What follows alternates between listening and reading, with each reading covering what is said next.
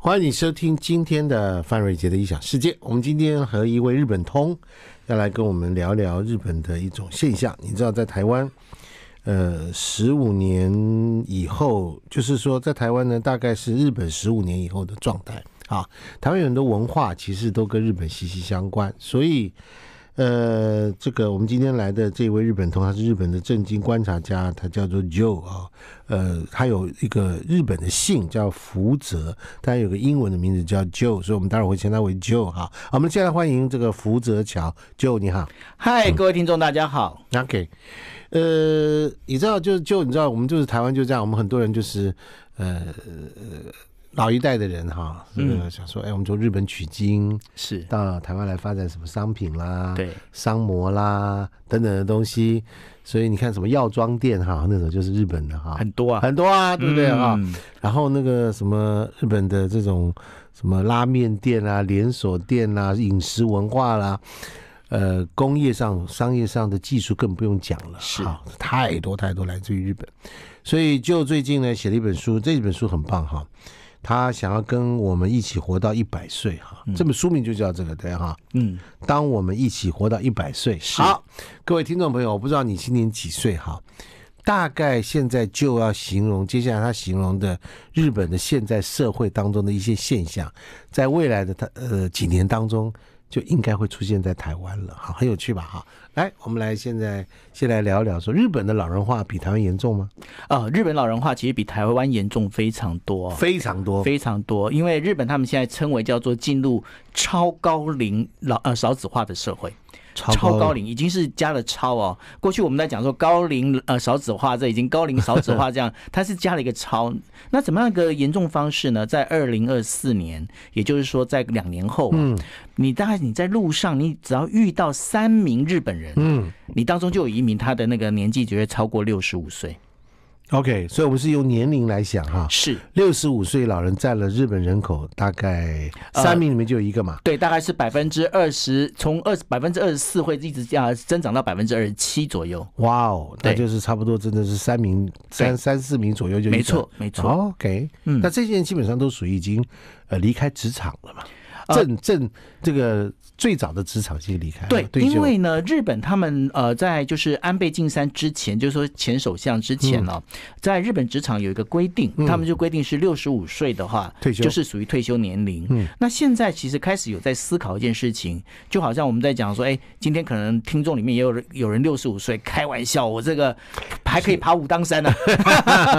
对，那所以呢，现在就发现一件事情，因为现代人的包括从医学啦、医药这些相关。关的进步很多，所以说六十五岁退休到底对或不对？那现在日本也在思考这件事情，是不是把那个退休年龄往后延？嗯，对，有现在的一个思考。台湾其实还是在六十五岁，是。对不对？对，台湾的社会其实根据现在来看，少子化也很严重啊，没错，生育率全世界最差，对。啊，大家都不想生孩子，养不了，是。对？啊，那老人家嘞，死不了啊。对不对？孩子生不了，对不对？这个人就开始变成一个健康的老人，多的不得了。是，但是这当中会有一个很大的问题。就是刚刚呃范哥也讲了一个很重要的一个观点了，就是说年轻人不想生小孩，那我们要知道说我们的整个社会保险，尤其是国民年金制度啊，嗯，这当中是一个很大的问题。为什么呢？因为我们在讲说，刚刚不是在提到日本是六十五岁退休嘛？对，六十五岁退休之后，你你理所当然你可以领所谓的国民年金，也就是说，包括你的退休金，你就可以开始领。对，但是大家都没有搞清楚一件事情，大家都以为说。我领这退休金理所当然啦，因为我当时我就存的这些，我在工作，我存的这些钱。各位，你们要把这个体制要重新要再重新思考一次，就说你所存的钱其实都已经付给你的前辈们了。哦，对，也就是说，你现在你拿的这些钱是谁？是现在正在工作的这群年轻人们，他们的存的钱给你。好，那如果大家这不就是这不就是养儿防老吗？是，那这所以说这整个一个这个整个社会这个国民年金制度变成是一个倒三角形，是倒三角形，也就是说，当上面的老人要领钱的人越来越多，底下的给钱的人越来越少的时候，这个整个年金制度、年金保险制度就就会崩溃了，就会崩溃。所以日本其实已经出现这样的状况了。那已经出现这样的状况，为什么刚刚会在讲说日本他想要把这个呃退休年龄再往后延到七十岁？其实已经他们已经发现，他说：“哎，那对不对，老家伙？”别那么早走嘛，对，留到七十岁再走吧。对，对，对，我少付个五年，哎，少付五年其实很很多了，很多啊，这么多人，对不对？对，那所以这整个一个老年人金跟国民保险制度，现在未来会出现的问题，其实就在这一边。但是呢，当年轻人越不想生的时候，我们就知道说，越晚出生的哈，我曾讲越倒霉，你的负担越重。各位亲爱的朋友，你不知道你们有现在正在怀孕的听众朋友，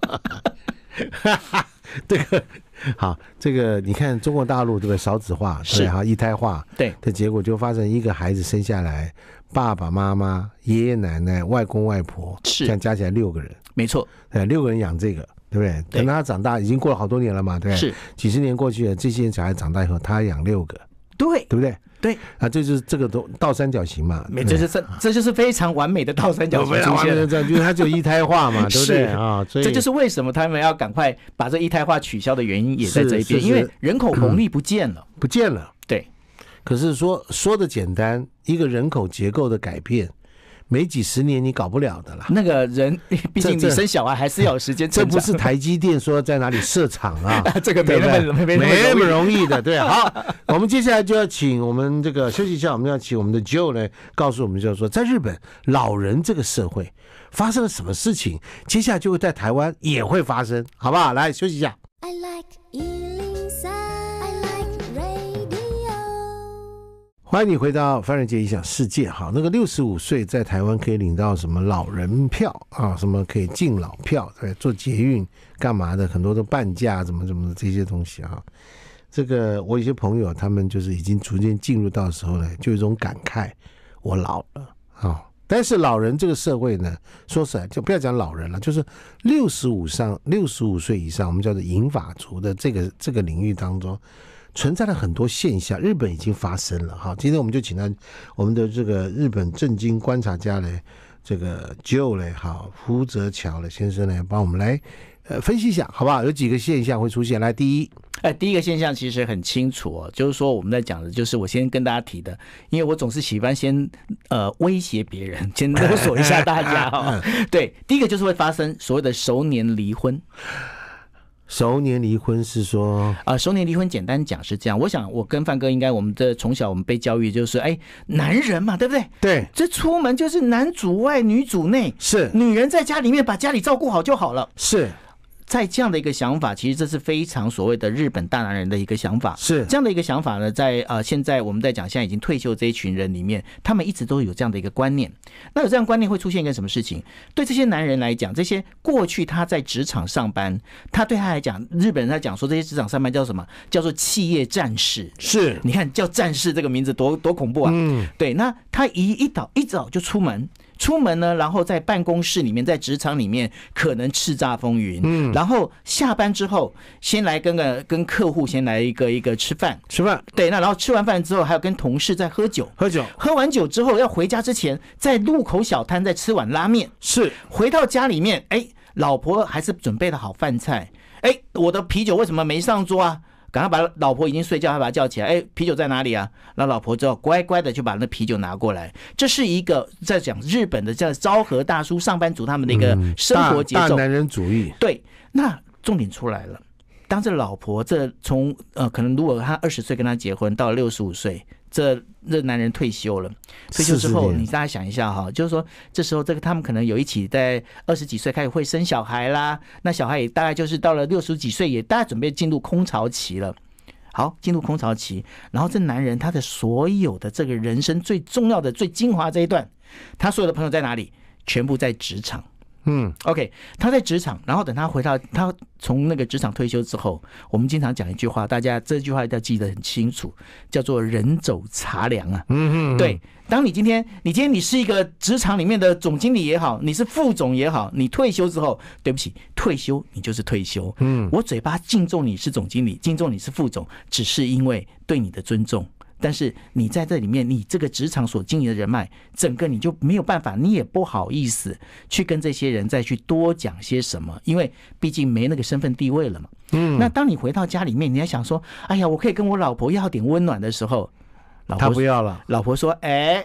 我今天我忍受你这几十年下来了，老娘有那么多的这些姐妹淘好朋友们，我们要去旅行了，你自己好好照顾你自己。哎，那你以前不都照顾吗？以前没错，以前是因为你有在外面外头赚钱了、啊，现在你没有赚钱呢、啊。阿娘喂，那你没赚钱，那请自自行处理自己家里面的事情。好，那自行处理，那当然就说好啊好啊的。有些男的可能就是比较有一些呃有志气。就说好，那我自己来。当他要自己来的时候，他发现一件事情：天哪，我连茶包放哪里我都不知道，我连茶壶放哪里我都不知道。我所有的生活机能，为什么？因为对我来讲，我的人生就是工作。工作完之后，我根本我没有其他的一些想法跟嗜好。结果呢，两个就是这样子变，是越来越走越远，越走越远之后，那女方就讲说：那干脆我们就离婚吧，你就好好的生活。那。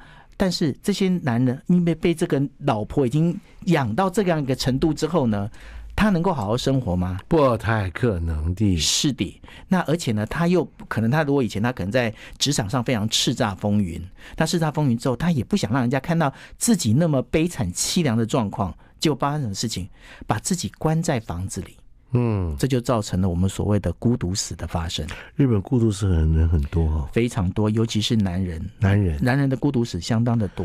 那这个孤独死里面，大概会有几个几个状况，就是说，第一个，呃，最容易发生孤独死、发现孤独死的这个月份，大概是每年的七月到八月，暑假。对。因为死的比较容易发臭啊，是不是因为啊？是因为大太阳的关热的关系？对。那另外的话，在北海道比较不容易发现孤独死，因为冷。冷。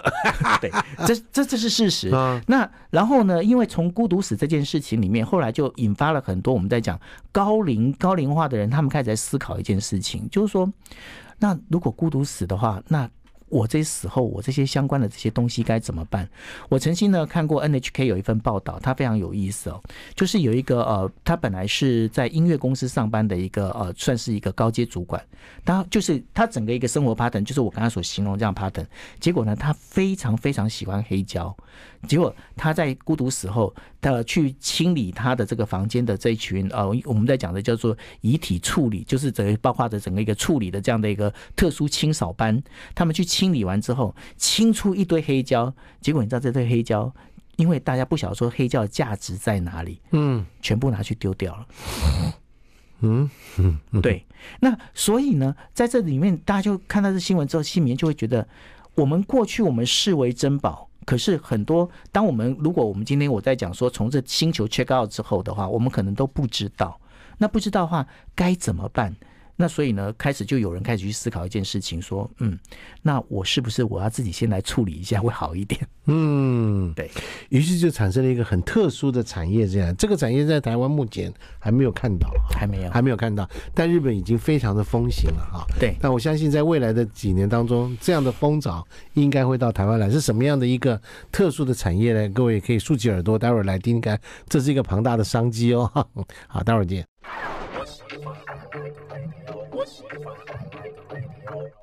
欢迎你回到范瑞杰的异想世界。今天我其实访问呢 Joe 我其实心里是很胆战心惊的啊，你知道吗？就是他一直提到了孤独死这件事情啊。那你知道这个就是说，男人有时候为了事业哈，常常会忽略家庭，觉得老婆你就照顾孩子，我养你，然后你把孩子这样放这样长大。那么等到老了以后嘞，先生当他从职场上叱咤风云回到家以后，他变成其实一无是处啊。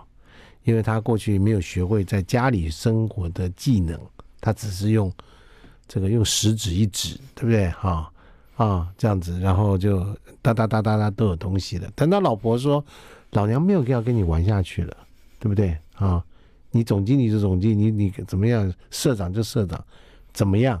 对不对？”他就说：“我听了很多故事是。”日本的这些妇女开始这个啊，这个一个退休以后，先生退休又把他给 fire，那叫做你刚刚讲的应该叫做什么叫熟年被离婚啊？被离婚，对对不对？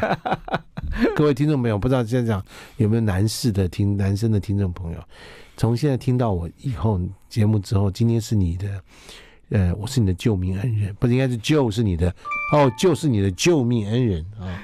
那么怎么说呢？因为你听完今天听完以后，要跟你拍拍你身边的老婆，如果在旁边的话，你就伸出你的右手拍拍她，或左手拍拍她，说：“老婆，我懂了，我领悟了。”从今天开始，呃，你要我做什么，我都会愿意给我一点指示，或者老婆，你可不可以教我谋生的技能？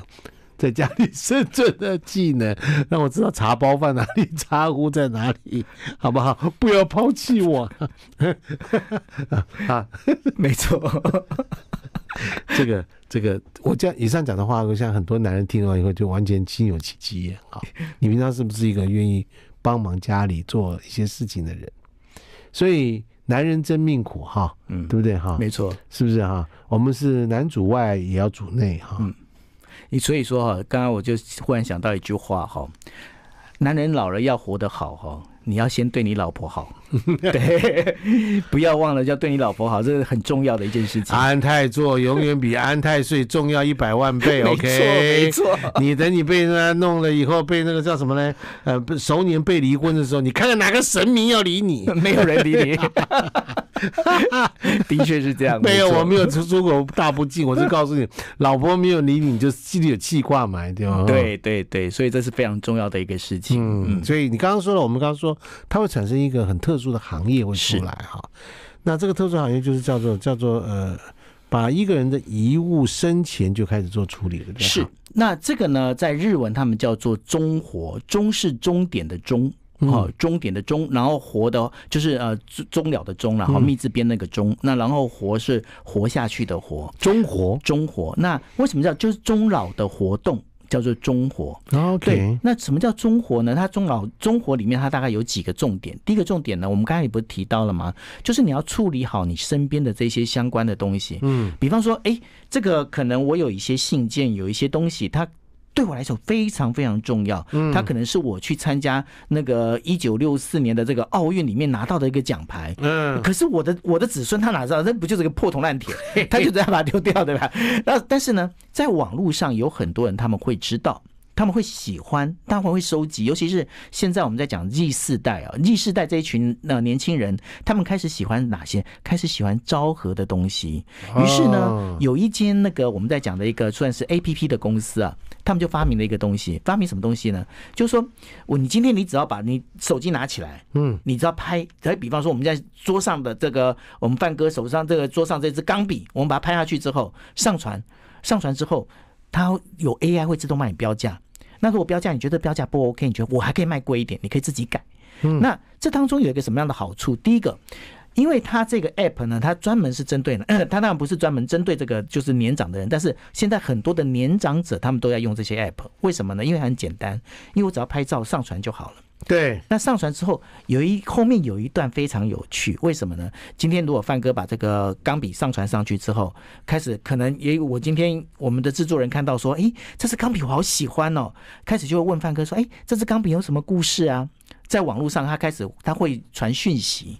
那范哥就会告诉你，我告诉你啊，这是我当年想当年，对我做了什么什么什么事情。我们也来搞一个 APP，就叫想当年就好。哎，不错啊，我觉得这很好。那然后呢，因为这样的关系，你会发现一件事情：第一个，你把你身边的东西先处理掉了；是第二个，你开始有人愿意跟你聊，而且是聊你有兴趣、你愿意谈的事情。所以呢，解决了一个我们刚刚不是在讲说孤独死嘛？对。那孤独死最主要原因是因为你没有朋友。是，那当你今天你先试着先把你身边的东西先处理掉的时候，开始你就会发现，原来网络上还是有些朋友的。嗯，就不会所谓的孤独死，对，对，那到暑假的时候才发现，啊，对，那这就是这就是一个非常有趣的一个一个状况，而且呢，另外还有第三个好处，嗯，第三好处，我们刚才不在讲说，因为国民年金的关系，现在不是呈现倒三角形吗？是，那你今天其实当你越晚退休，嗯，你能够拿到的钱可能越少，能够支应你的生活费的可能越来越少。那如果你把这些东西都卖掉的话，你还有另外一笔。收入可以进来。有的人甚至收藏了很多什么什么黑胶唱片，你刚刚说啊，是，还有人收集什么音响啦，有人收集火柴盒啦，没错，有人收集什么什么各式各样的东西，对不对？对，或他到世界各地去旅行找来的纪念品啊，对，那些可能都已经失传了嘛，没错，或者已经绝版了，绝版了。都不知道，可是你不知道嘛？是。网络知道，网络知道，人工智慧知道，没错。Z 世代的人知道，对，于是你在在上面就会产生隔代或跨代、跨世纪的对谈。是啊，那用用这样的一个方式在走的话，它就相对的就会变得，哎，那原来我们其实你会发现一件事情：当人跟人之间有互动之后，嗯，其实你就不会老那么快。嗯，不，还有另外很大的意义就是说。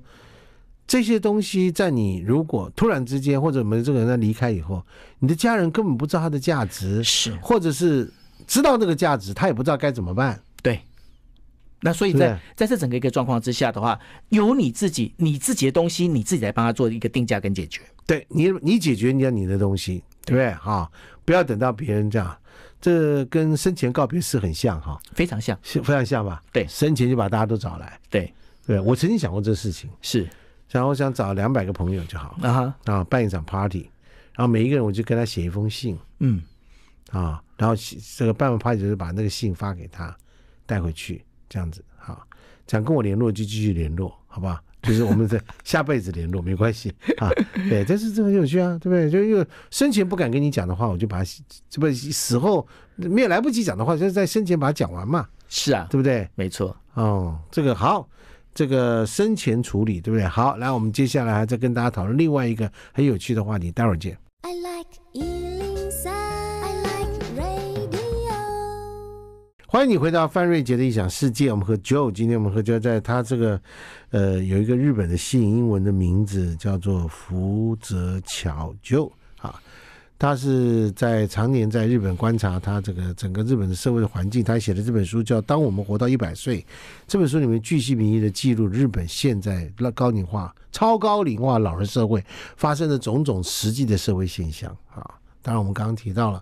老人这个男人呢，会被这个首领被离婚啊，因为呢，他平常这个啊工作工作啊，这什么职什么职场铁人、企业铁人之类的战战战士。战士之类，就等到他失去了社会地位之后，他在家里也一无是处啊，就产生这个现象。然后我们也看到了。这个因为这样的关系，有很多孤独死，那他们会在夏天的时候容易被发现，绝对不是因为放暑假，而是温度高容易发臭啊。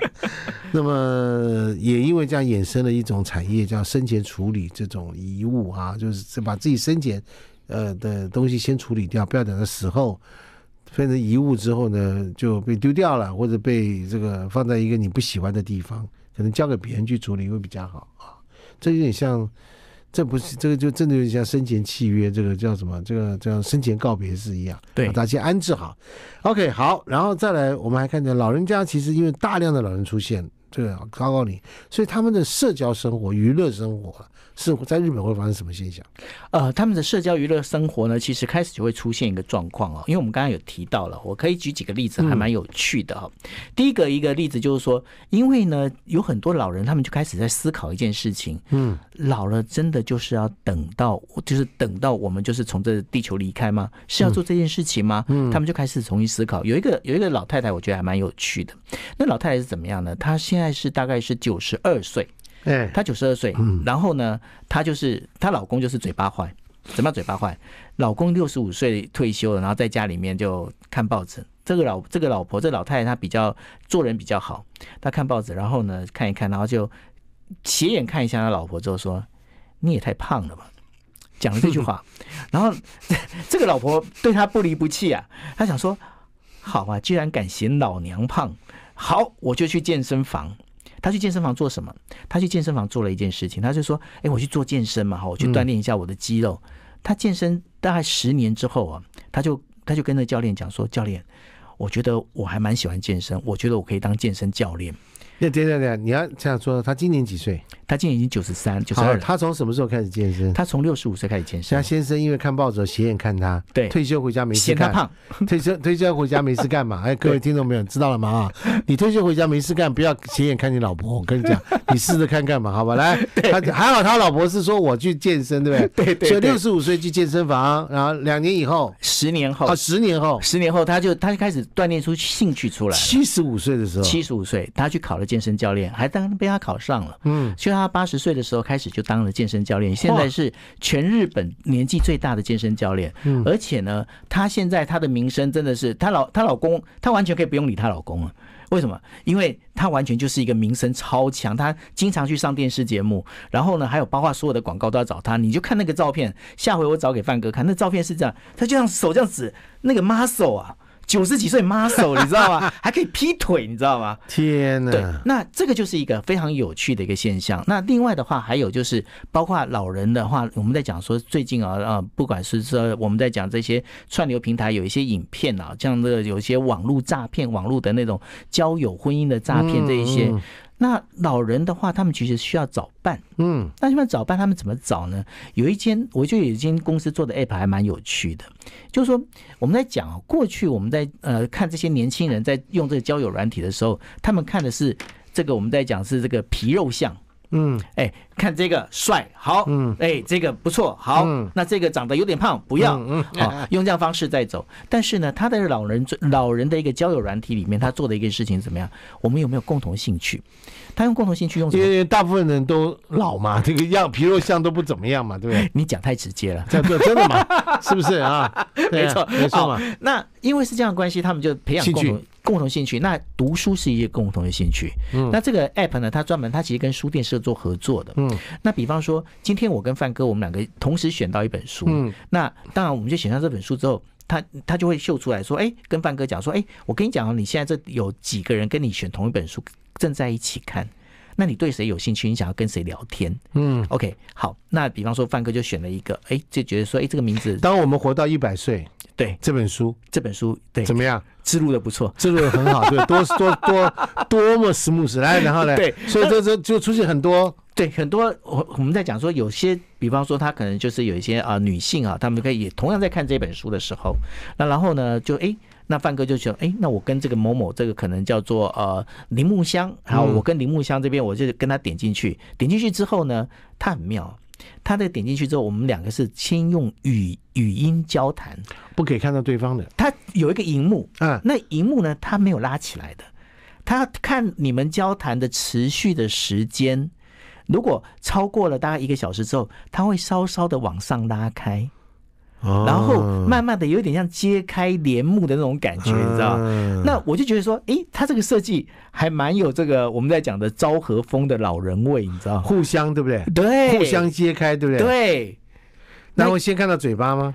他先先看到先先先看到的是应该是前胸吧，因为你在桌子前面的脖子这边嘛，对，那你从脖子这边开始就然后往下巴，然后慢慢的往上看嘴巴，嘴巴之后然后再整个人就出现，因为他当时这个设计这样的一个 app，这个专是 app 组，他本身在讲的一个事情，他就讲说，因为我们希望的是真的是由心灵交通，而不是从皮肉相来看。中国好声音的老人版，对，就是这样的样子。对不对？没错，先听声音，对，听你讲的话的内容内涵，而不是看颜值外表。听完之后，看你椅子要不要转回来。后来呢？后来呢？很有趣。呃，后来其实就这样子，也促进了很多对的。我们在讲的就是银发的情侣出现啊，因为那那时候大家的交往就会有一个共通的一个嗜好。嗯，那我觉得这是一个蛮有趣的一个设计。可能很多女生她的谈吐。在她原始的婚姻，她年轻时候，呃，嫁了一个老公，但是可能呃，这个随着年婚姻的摧残，对不对哈？对。所以她的谈吐没有被她真正的原来的老公或者这这个所所欣赏，是对不对啊？呃，但是却在几十年以后被另外一个男人，对不对？没错，对，在这个是一个很奇怪的共生链啊。这个男人可能 A 男人嫌弃他的老婆 B 是。然后 A A 男嫌弃 A 女，对，A 男跑去找 B 女，看到了 B 女的老公叫 B 男，B 男又找了 A A 女要轮回，因为什么？看到彼此的老婆都比较好。是，那其实我觉得这这其实很正常了。为什么？因为在人生的这一段时间里面，每个人都要有成长。你如果两个人没有共同成长，那当然我们就是各自是分道扬镳了。是是是是，是。好，来，我们休息一下。